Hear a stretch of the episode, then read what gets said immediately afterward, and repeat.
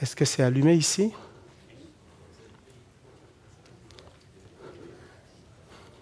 Oh, mais je ne vois rien ici chez moi.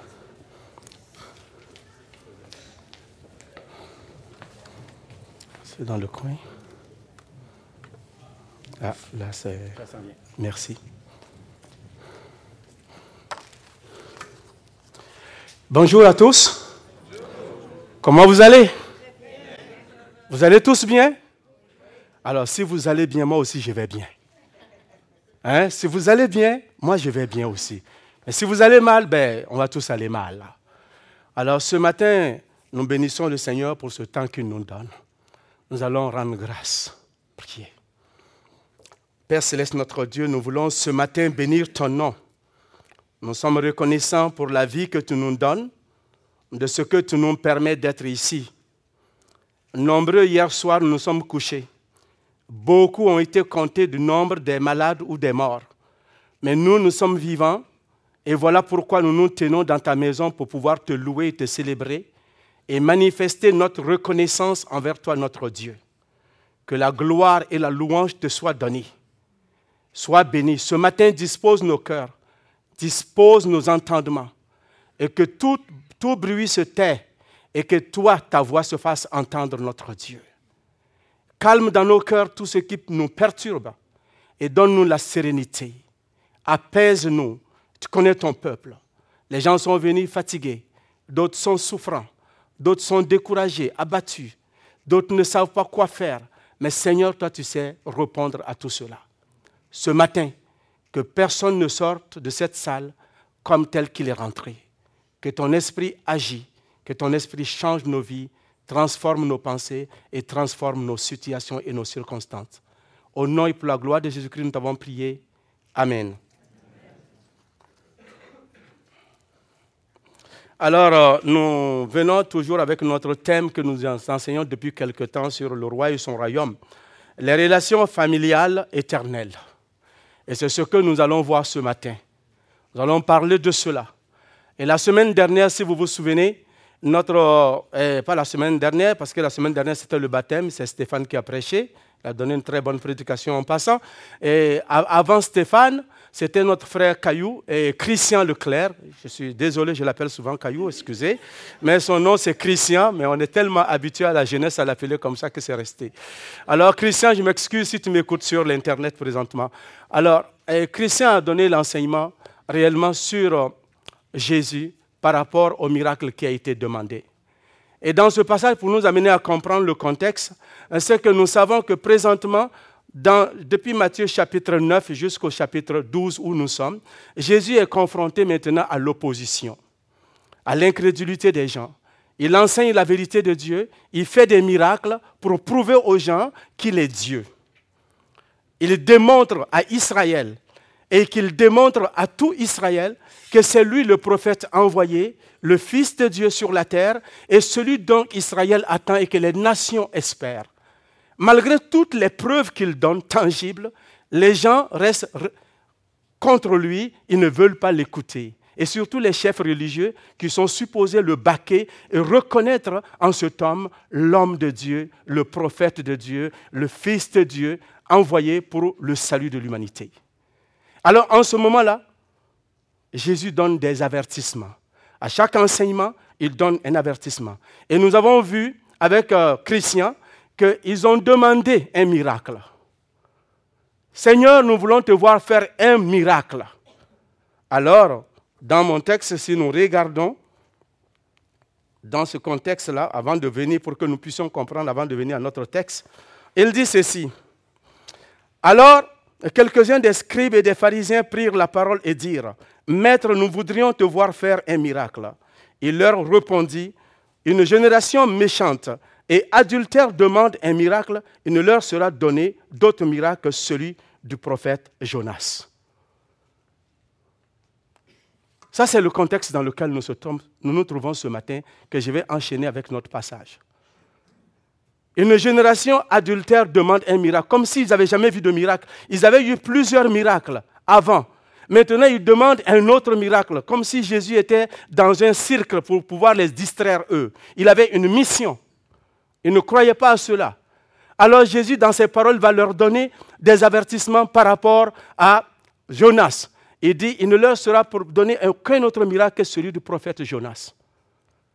Comme Ninive s'est repenti à la prédication de, Jonas, il y a plus grand que Jonas, c'est moi Jésus. Je suis plus grand que Jonas. Mon message est plus efficace que lui et mon message est très important. Comme la reine du sabbat s'est déplacée depuis l'Éthiopie pour venir écouter la sagesse de Salomon, alors il y a ici plus que Salomon parce que ma sagesse est plus que Salomon. Alors dans ce cas, ma prédication et mon message doivent vous suffire pour vous convaincre que je suis venu de Dieu. Amen. Et c'est ce qui a été annoncé. Et c'est pourquoi il dit, ces générations se lèveront contre vous et vous condamnera. Alors, si nous ne voulons pas être condamnés par la génération de la reine du sabbat, ni par la légende de Ninive, ça prend une conversion, changement de direction, et ça nous demande de lâcher l'incrédulité et de croire. Alors, et ce matin, tout ce que je vais dire, si vous n'avez rien compris dans ma prédication, retenez ceci. L'obéissance nous permet d'avoir une bonne relation avec Dieu. L'obéissance à Dieu change la nature de notre identité et de notre relation familiale, nous permet de rentrer dans la famille de Dieu après avoir cru en Jésus-Christ. Une foi en Jésus-Christ qui n'obéit pas ne vaut absolument rien. Tu ne peux pas dire que tu es chrétien et puis tu n'obéis pas à Dieu.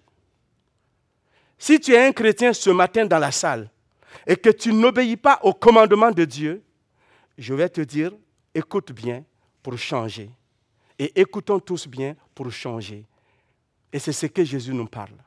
Alors, si je reviens à ma lecture, ce matin, nous allons regarder notre lecture. Eh, voyons, je suis parti long. Matthieu chapitre 12, versets 46 à 50. Comme Jésus s'adressait encore à la foule, voici sa mère et ses frères qui étaient dehors cherchant à lui parler. Quelqu'un lui dit, voici, ta mère et tes frères sont dehors et ils cherchent à te parler. Mais Jésus répondit à celui qui lui disait, Qui est ma mère et qui sont mes frères?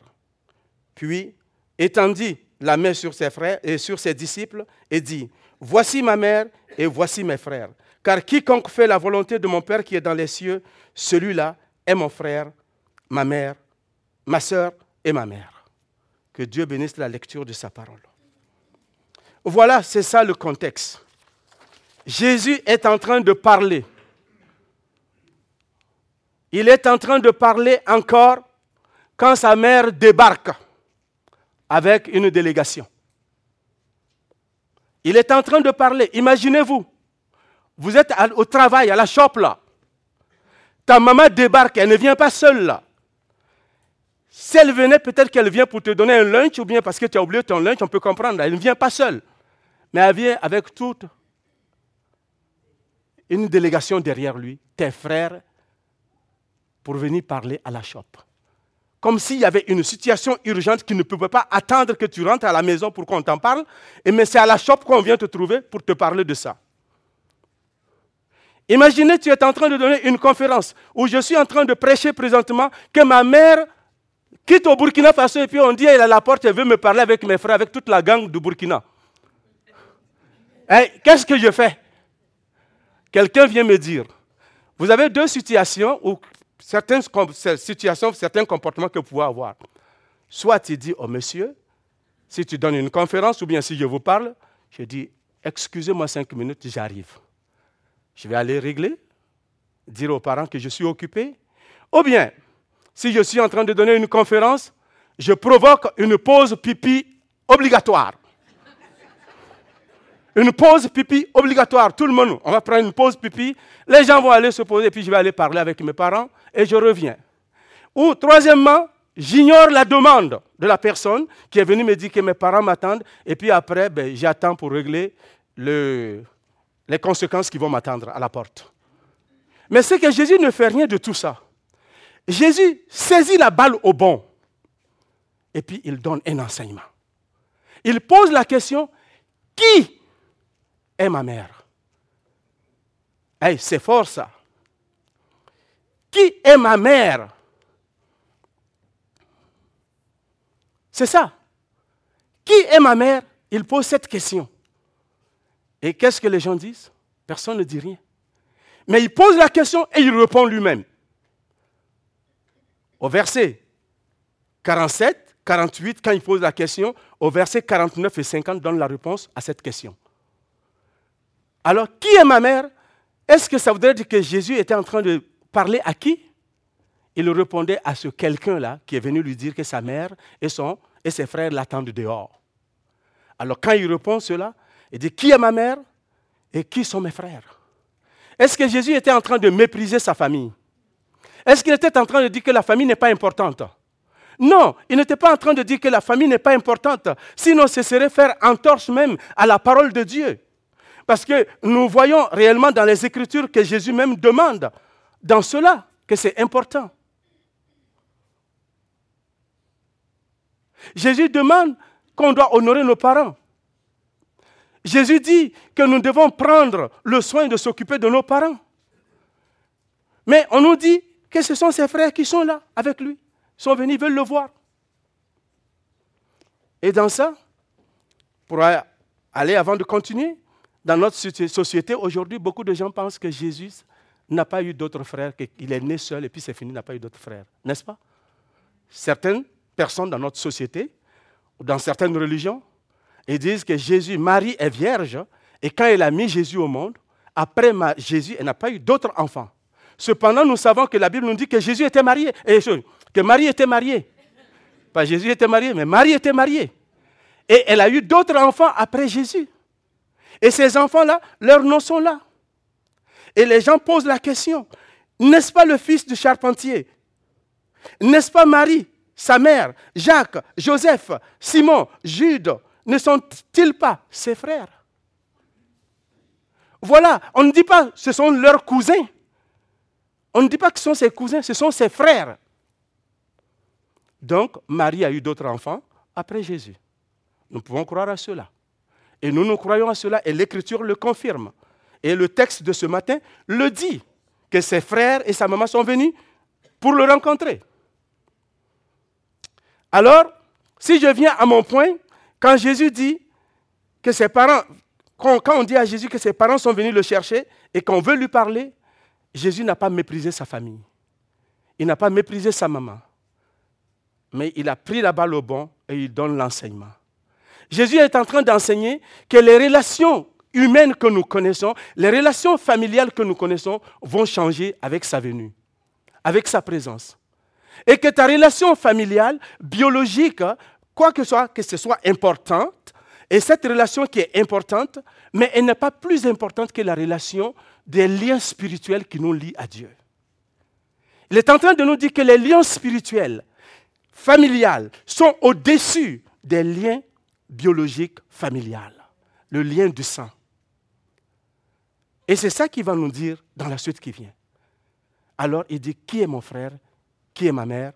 Et puis il tend la main et dit, Ma famille, c'est ça, ses disciples.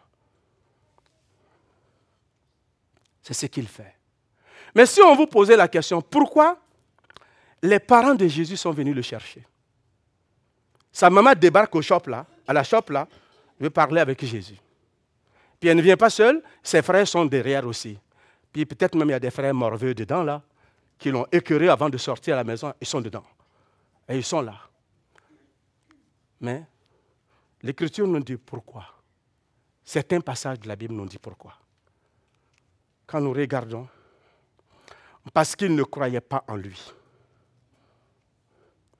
Car les frères, car ses frères non plus ne croyaient pas en lui. Dans Jean chapitre 7, verset 5 nous dit cela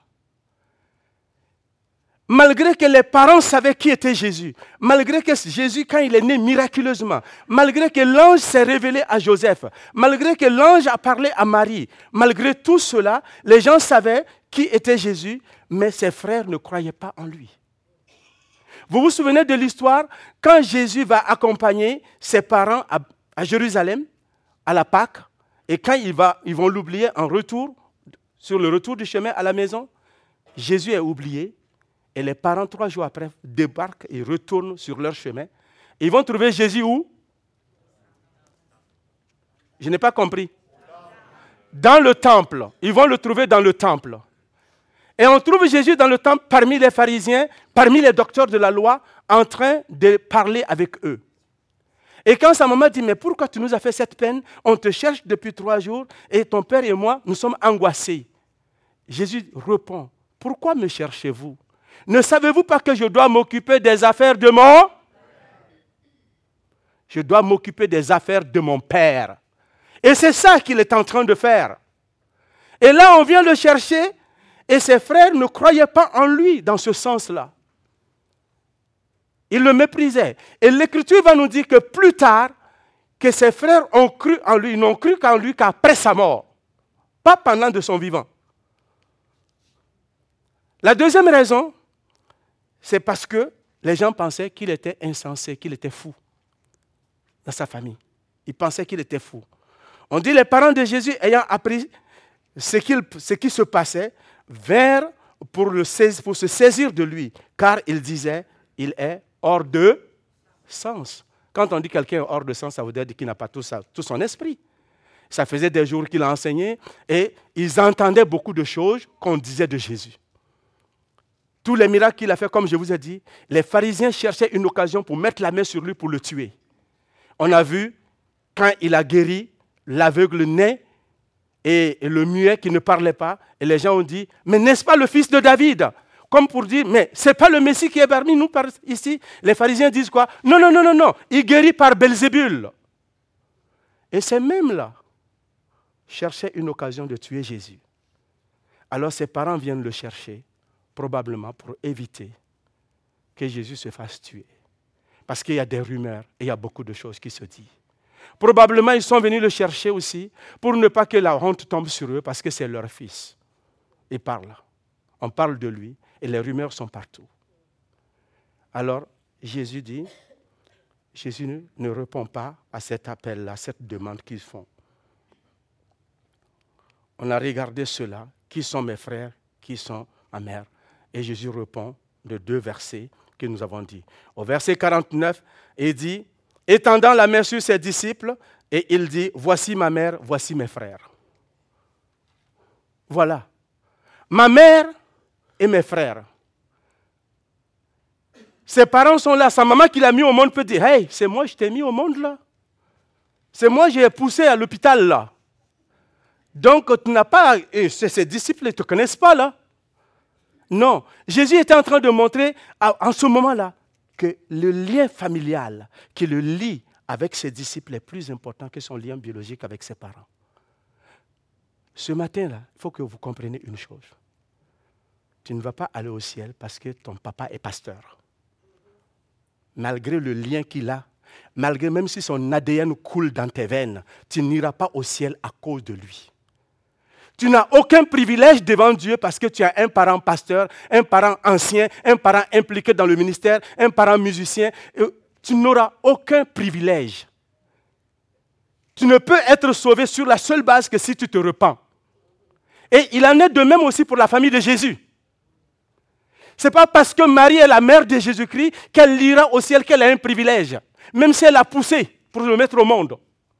Elle n'a été qu'une voix, un canal pour l'amener. Elle a besoin de se repentir de ses péchés et de croire au, sacrifice que son fils va faire à la croix pour être sauvé. Sinon, elle va en enfer. Ce n'est pas parce que les frères de Jésus-Christ sont nés, ils ont joué, ils vont dire Ah, moi j'ai partagé mon jouet avec toi quand tu étais enfant. Hein. Tu sais que j'étais fin avec toi, j'étais gentil. Hein? Quand même, tu peux. Non, tu n'iras pas au ciel parce que tu as été gentil avec moi. Tu iras au ciel sur la seule base que tu crois en Jésus-Christ, que tu as reçu et que tu obéis à la parole de Dieu, alors le ciel s'ouvre pour toi. Les liens des relations familiales changent. Nous tous, on aime notre papa, on aime notre maman, on aime nos frères, nos sœurs. Mais Jésus n'est pas en train de dire aujourd'hui, ici, par ce passage, que tu dois abandonner ton papa et ta maman, que tu dois. Il n'est pas en train de nous dédouaner de notre responsabilité comme enfants à l'égard de nos parents. Ce n'est pas ça qu'il est en train de dire. Nous devons continuer de prendre soin de nos parents. Prenons soin d'eux parce que l'Écriture nous dit que tu honores ton père et ta, afin que les jours que l'Éternel, ton Dieu, te donne se prolongent. Il nous dit cela. Et Jésus lui-même va prendre soin de sa maman. Quand il était sur la croix, il va confier sa mère à Jean. Il dit, Mère, voilà ton fils. Et il dit, Jean, de s'occuper de sa maman. Et moi, je pense qu'à partir de ce moment-là, qu'on a créé la maison des personnes âgées. On peut les confier à quelqu'un. Et Jean s'est occupé de la maman de Jésus. Alors nous devons continuer de prendre soin de nos parents. Aucun chrétien ne peut dire, je ne peux pas prendre soin de ma maman parce que Jésus a dit ça, ce serait faire entorse à la parole. On va prendre soin de nos frères, on va prendre soin de notre maman, on va prendre soin de notre papa avec les capacités et les moyens que Dieu nous donne. Amen.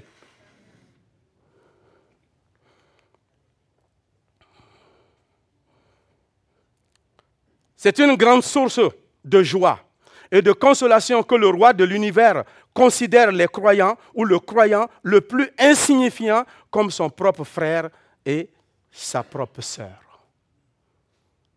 C'est très important, c'est une grande joie. Jésus dit à ses disciples-là, vous êtes mes frères, vous êtes ma mère. Pourquoi Parce que vous avez cru en moi. Pourquoi Vous avez tout abandonné pour moi, pour me suivre? Et, Jean pose cette, et Pierre pose cette question. Il dit, Jésus, nous avons tout abandonné pour te suivre. Quel sera notre sort? Dans Matthieu chapitre 10, versets 28 à 31, Pierre pose cette question. Pierre se mit à lui dire, voici, nous avons tout quitté et nous t'avons suivi. Jésus répondit, je vous le dis en vérité, il n'est personne qui ait quitté à cause de moi et, à cause de la bonne nouvelle, sa maison, ou ses frères, ou ses sœurs, ou sa mère, ou son père, ou ses enfants, ou même ses terres, qu'ils ne reçoivent au centuple présentement et dans le siècle ici, dans ce siècle ici, la, pardon, dans ce siècle-ci, des maisons, des frères, des sœurs, des mères, des enfants et des terres avec des persécutions. Il n'a pas de sans persécution, il va avoir persécution. Hein? Va te donner tout ça, mais tu seras persécuté à cause, de son nom. Donc si tu es chrétien là, pensez que tu vas te couler la douce là, oublie ça. Si tu n'es pas encore persécuté, c'est parce que ce n'est pas encore arrivé, ce n'est pas le temps. Ou parce que tu ne vis pas forcément la foi comme Dieu te demande, sinon tu seras persécuté. L'Écriture dit que ceux qui vivent pieusement pour le Seigneur seront... Alors donc, c'est ça. Et dit, cela va arriver. Et dans le siècle à venir, la vie éternelle. Tu seras persécuté pas parce que tu as fait du mal, mais parce que tu crois en Dieu, parce que tu marches selon les valeurs de Dieu, parce que tu obéis à Dieu, on va te persécuter. Mais si tu vas cambrioler la maison de quelqu'un et puis on vient, on te frappe, on ne t'a pas persécuté, hein, tu as volé. C'est les conséquences de ton péché. Amen. Et c'est important. Et verset 31, il nous dit, plusieurs des premiers seront les derniers et plusieurs des derniers seront les premiers. Ça, c'est à Israël, il donne l'avertissement. Israël sont les premiers qui ont reçu la révélation de Dieu. Israël sont le peuple de Dieu. Israël est celui qui a reçu la crème des crèmes. Mais s'ils ne font pas attention, ils seront les derniers à rentrer dans le royaume des cieux. Parce que les nations païennes que nous, on a commencé à, l'air dévancer dans le royaume. C'est pourquoi il dit les derniers seront les premiers et les premiers seront les derniers. Amen. Alors ce matin, si tu n'as pas reçu Jésus-Christ dans ta vie, tu peux le recevoir et être le premier avant les Juifs dans le royaume des cieux. Nous revenons à notre, nous continuons. Et Jean chapitre 1, 1 Jean chapitre 3, verset 1 nous dit, voyez quel, amour le Père nous a témoigné pour que nous soyons appelés enfants de Dieu. Et nous le sommes. Si le monde, ne le connaît pas, c'est qu'il ne, ne l'a pas connu. Excusez-moi, je suis tellement pressé, je cours avec ma montre.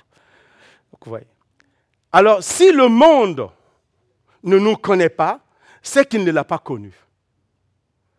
Nous sommes bénis d'être appelés enfants de Dieu. C'est un privilège. Et la Bible nous dit à tous ceux qui l'ont reçu, à ceux qui croient en son nom, elle, la parole de Dieu, elle, la puissance de Dieu, elle, Jésus-Christ, lui donne le pouvoir de devenir enfant de Dieu. Et quand nous sommes enfants de Dieu, nous ne sommes pas n'importe qui, nous avons un privilège. C'est ce qui fait de nous famille de Dieu. La famille de Dieu, ce n'est pas basé sur autre chose que sur le fait qu'on a cru en Jésus-Christ et que nous obéissons à Dieu. C'est ça qui distingue l'Église du Cap de la Madeleine, l'Église de Christ, l'Église universelle, quand je parle. Nos frères dans le monde entier, nous sommes distingués du monde par notre obéissance. Et si nous n'obéissons pas à Dieu, pourquoi nous serons le peuple de Dieu?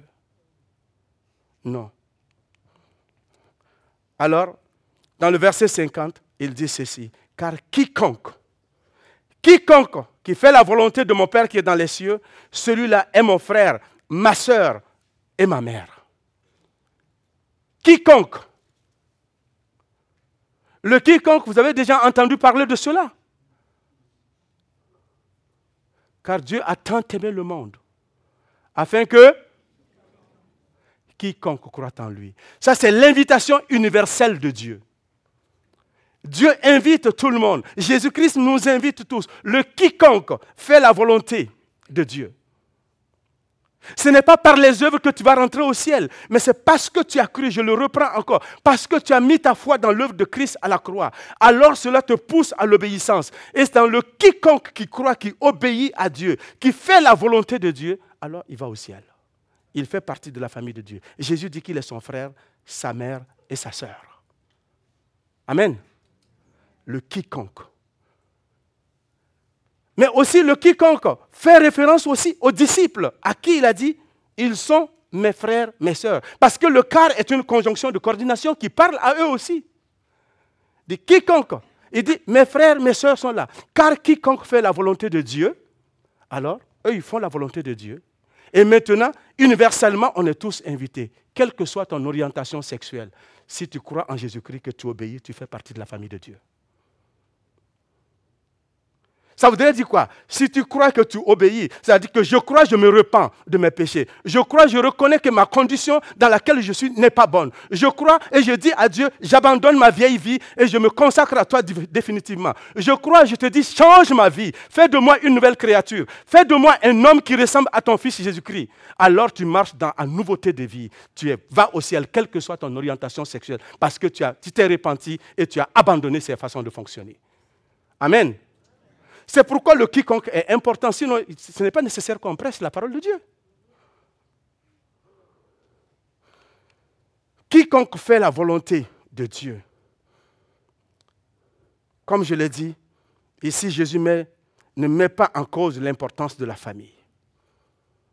On a vu déjà qu'il nous demande d'honorer nos parents. Je l'ai déjà parlé. Mais dans le quiconque, ici, nous pouvons voir autre chose quiconque fait la volonté de Dieu. Qu'est-ce que la volonté? Si on vous demande.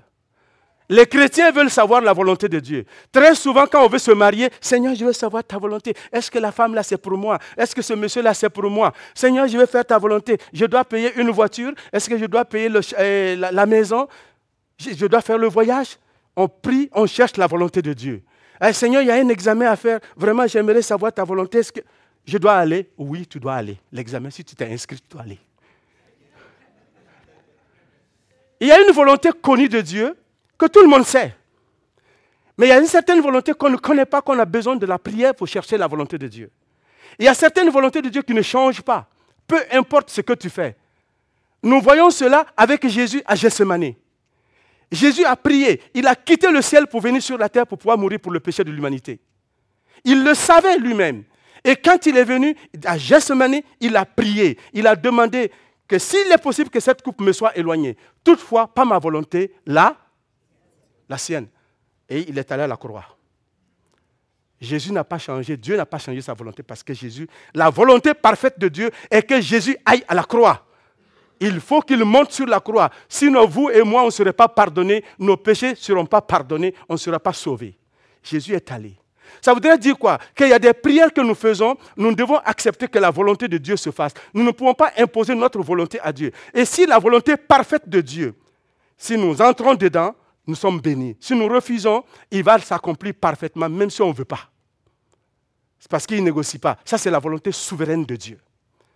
Mais maintenant, quand nous regardons, comme je l'ai dit, qu'est-ce que c'est que la volonté? Nous regardons cela. C'est quoi? J'ai regardé dans le dictionnaire, hein, vous pouvez voir. Alors, choix, décision, inclination, désir, plaisir, c'est correct. Mais la volonté de Dieu, c'est quoi Ici? Je vais aller vite. Qu'est-ce que la volonté de Dieu ici? Et la volonté de Dieu ici, c'est quoi? On nous dit ce que Dieu souhaite que nous fassions. Ça veut dire ce que Dieu veut ce que Dieu souhaite que nous fassions. Dieu souhaite quoi? Que nous obéissions à ses commandements, que nous obéissions à ses préceptes, n'est-ce pas? Il nous a donné ça, c'est sa volonté parfaite. Je ne peux pas demander à Dieu, Seigneur, est-ce que je veux savoir ta volonté, est-ce que je peux voler le voisin? Mais est-ce que ce n'est pas clair que tu ne peux pas le faire? C'est écrit. C'est écrit, c'est clair. C'est celle qui n'est pas connue que je demande. Ah Seigneur, est-ce que je peux mentir? Non, tu ne peux pas mentir parce que c'est des volontés connues. Les commandements le disent, tu dois obéir. Tu n'as pas besoin même de chercher sa volonté dans ça. Tu dois obéir, je dois obéir. Et nous devons tous obéir. Et le dessein de Dieu, quand on demande la volonté de Dieu, le dessein de Dieu est de bénir toute l'humanité. Donc la volonté de Dieu est de bénir l'humanité comment À travers Jésus-Christ. Et il l'a annoncé.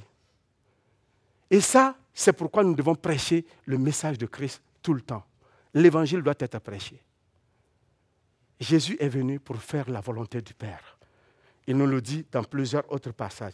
Il dit, car quiconque fait la volonté de mon Père, on revient à cela. La volonté, c'est un thème. La volonté de Dieu est un thème fondamental dans l'enseignement de Jésus. Quand nous regardons dans Jean, Jésus n'agit pas selon sa propre volonté, mais il agit selon la volonté du Père. Dans Jean 6, 38, Jésus est descendu pour faire la volonté du Père et non sa propre volonté. Il dit, Dieu m'a envoyé. Je suis venu pour faire la volonté de celui qui m'a envoyé. Dans Jean 4, 34, Jésus dit, ma nourriture est de faire la volonté de celui qui m'a envoyé. Quand les disciples sont allés chercher de la nourriture, ils sont venus, ils ont trouvé Jésus avec la femme samaritaine. On lui dit, mais tu ne manges pas? Il dit, non, j'ai déjà mangé une nourriture que vous ne connaissez pas. Il dit, mais c'est quoi? Il dit, karma, ma nourriture est de faire la volonté de mon Père. Dans Luc, comme je l'ai dit, à Gethsemane, Jésus a prié, il n'a pas fait sa volonté, il a fait la volonté de son Père. Et quand nous regardons dans d'autres passages encore, dans Actes chapitre 2, verset 23 et Actes chapitre 4, l'apôtre, les apôtres ont affirmé que conformément, c'est conformément à la volonté de Dieu que Jésus-Christ a été crucifié. Pas conformément à sa volonté à lui. Conformément à la volonté de Dieu, Jésus est allé à la croix. Et l'Écriture nous dit qu'au temps marqué, Christ est mort pour nos péchés. Amen. Et dans Hébreu chapitre 10, verset 5 à 10, il nous affirme, et affirme ceci. Hébreu affirme que cet accomplissement de la volonté de Dieu a aboli une fois pour toutes les sacrifices offerts selon les lois. Selon la loi de l'Ancien Testament, Jésus, en obéissant, en faisant la volonté de Dieu, a aboli, a réglé notre problème pour une fois pour toutes. Les sacrificateurs n'ont plus besoin de rentrer dans le sacerdoce et dans le lieu très saint encore, Jésus est rentré une fois, c'est réglé. Il reste et demeure le seul souverain sacrificateur à perpétuité parce qu'il y a un sacerdoce qui n'est pas transmissible, celui de Melchisedec. Amen. Et c'est ça. Jésus a fait la volonté. Et quand nous pouvons comprendre la Matthieu que nous étudions présentement, Matthieu chapitre 7, quand nous regardons le sermon sur la montagne, se termine comment? Matthieu, sur le sermon sur la montagne se termine avec la volonté de Dieu. Jésus parle de cela. C'est ce qu'il nous dit. Quiconque fait la volonté de mon Père entrera dans le royaume des cieux. Il dit, vous m'appelez Père, vous m'appelez Seigneur, Seigneur. Tous ceux qui m'appellent Seigneur, Seigneur n'entreront pas dans le royaume des cieux, excepté ceux qui font la volonté de mon qui est dans le ciel. Ceux qui obéissent. Nous avons fait des miracles à ton nom, c'est bien, mais c'est de la poudre aux yeux. Nous avons fait descendre le feu du ciel, c'est beau, mais c'est de la poudre aux yeux.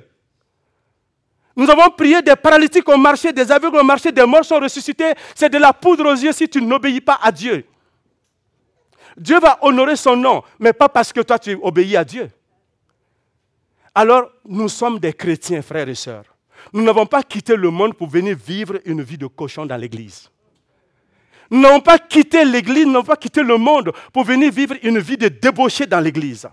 Moi, je n'ai pas quitté l'islam pour venir marcher croche dans l'église. Alors nous devons marcher droit. Soit nous obéissons à Dieu, soit nous n'obéissons pas. Alors si tu ne veux pas obéir à Dieu, ne dis pas que tu es chrétien. La porte est par là, tu peux la prendre.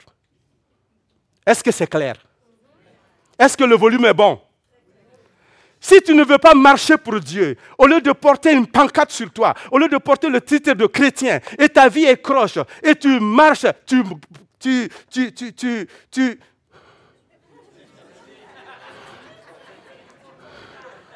Vous avez compris ce que je veux dire. Tu sac gros comme le bras. Et puis tu dis tu es chrétien. Tu mens à la maison. Tu mens à ta femme. Tu trompes ta femme. Tu trompes ton mari. Tu voles tes patrons. Et tu n'es pas correct avec tes frères à l'église. Tu les critiques, tu les calomnies. Tout ce qui n'est pas bon à faire, tu le fais. Tu les fais des jambettes. Tu lances des couteaux en dessous de leurs pieds. Dans leur dos, tu parles contre eux. Quand tu les vois, tu dis tu les aimes. Oh, pourtant, quand tu les prends, tu cherches à mettre ton couteau quelque part dans leur dos. Et puis tu dis tu es chrétien. Est-ce qu'un enfant de Dieu doit fonctionner comme ça? Est-ce que c'est ce que la Bible nous dit? Non. Si tu ne peux pas marcher droit, si tu ne peux pas être intègre, si tu ne veux pas vivre comme Dieu te demande, ne dis pas que tu es chrétien. S'il te plaît, enlève cette étiquette-là sur toi.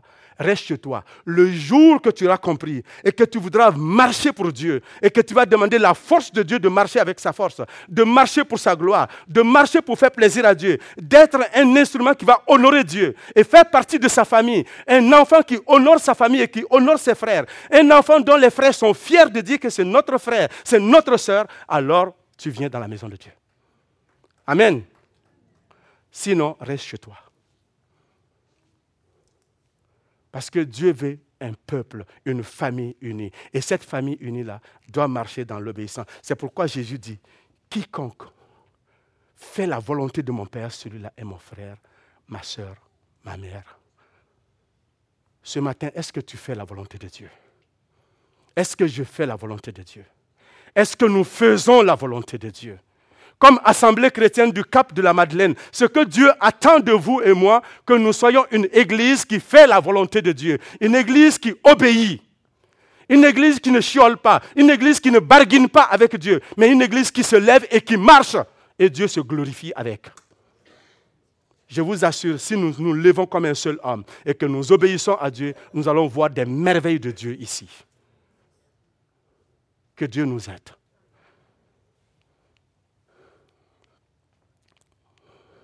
Je termine cela avec. Euh, je vais partir, excusez-moi. Alors, qu'est-ce que cela nous enseigne, tout ce que nous venons d'entendre? Ce que cela nous enseigne ici, c'est que les considérations spirituelles fondées sur l'obéissance au Père ont plus de valeur que les liens de sang. Parce que Jésus dit à sa famille biologique, mes frères, mes sœurs, c'est ceux qui font la volonté de Dieu, ses disciples. Donc désormais, quand tu vas voir ton frère dans l'église, celui qui est né de nouveau, qui est à côté de toi, c'est ça ton frère. Je ne dis pas de mépriser ton frère de sang à la maison, tu peux prendre soin de lui. Mais s'il ne connaît pas Jésus, il n'obéit pas, tu ne l'amèneras pas au ciel avec toi. Mais celui qui est à côté de toi, celle qui dort tous les soirs à côté de toi, celui qui dort tous les soirs à côté de toi, celui qui sait quand tu es malade et quand tu as des problèmes, celui qui se lève pour toi. Et qui est né de nouveau, ou ton frère qui est dans l'église tous les jours avec lequel tu travailles, ta soeur, c'est lui ton lien de sang, c'est avec lui l'affiliation doit être forte. Et avec lui tu vas au ciel. Vous allez passer l'éternité ensemble. C'est ça Jésus dit, c'est mon frère, c'est ma soeur.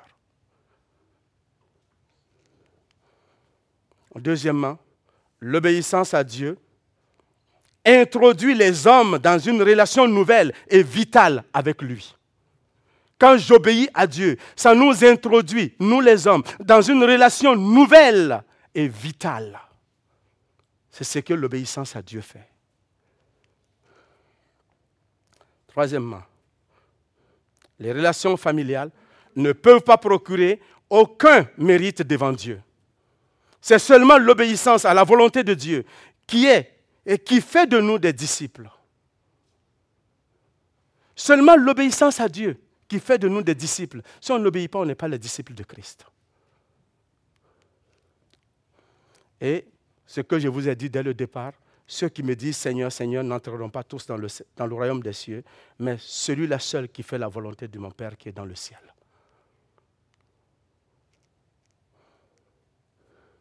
Alors ce matin, est-ce que nous pouvons dire que nous sommes enfants de Dieu, que nous sommes frères de Jésus-Christ, que nous sommes sœurs de Jésus-Christ?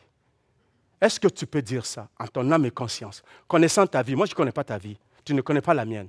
Mais si on te pose la question, dans ton âme et conscience, que tu peux dire que tu es le frère de Jésus, que tu es la sœur de Jésus, que tu obéis à la volonté de Dieu, que tu fais la volonté de Dieu? Si oui, gloire à Dieu. Sinon, repens-toi. Repens-toi et je dois me repentir aussi nous devons tous nous repentir si ce n'est pas le cas. Comme Église, est-ce que Jésus, dans le ciel, quand il nous regarde, est-ce qu'il peut dire, cette Église-là, c'est une assemblée qui sont mes frères et sœurs réunis au cap de la Madeleine? C'est ça qu'il faut se poser, ma question. Est-ce que Jésus peut dire que nous sommes ses frères? Si nous nous disons que nous sommes des frères de Jésus, est-ce que lui peut confirmer cela? Mais il a dit aux disciples, ceux-là, ce sont mes frères et sœurs et ma mère. Amen. En conclusion, je vais venir. Je l'ai dit et je le répète. As-tu fait la paix avec Dieu? Si tu n'es pas chrétien ce matin, si tu n'as jamais connu Jésus-Christ et que tu veux le connaître, je vais te dire une chose. Reconnais que tu es péché, que tu es un pécheur, accepte Jésus-Christ pour le pardon de tes péchés, et Dieu te pardonne et le ciel sera ouvert pour toi et tu feras partie de sa famille. Et maintenant que si tu es sauvé, tu dois marcher comme Jésus a marché dans l'obéissance. C'est ce qu'il nous demande. Être chrétien, ce n'est pas un passeport qu'on a pour aller vivre dans le péché comme on veut en disant nous sommes sous la grâce. La grâce est plus exigeante que la loi. Parce que l'Écriture nous dit c'est aujourd'hui le jour du salut. Si tu entends sa voix, répands-toi. Qui sont les frères ou qui sont les vrais membres de la famille de Jésus-Christ? On termine avec ceci. Ceux qui croient en lui et obéissent à Dieu sont les frères et les sœurs de Jésus-Christ. Ceux qui croient en lui et obéissent à Dieu. C'est ça. On termine avec ce point. Le psalmiste disait ceci dans le psaume 143, verset 10. Le psalmiste dit, Enseigne-moi à faire ta volonté, car tu es mon Dieu. Que ton bon esprit me conduit sur la voie droite. Enseigne-moi à faire ta volonté. Que cette semaine, cela soit notre prière, frères et sœurs.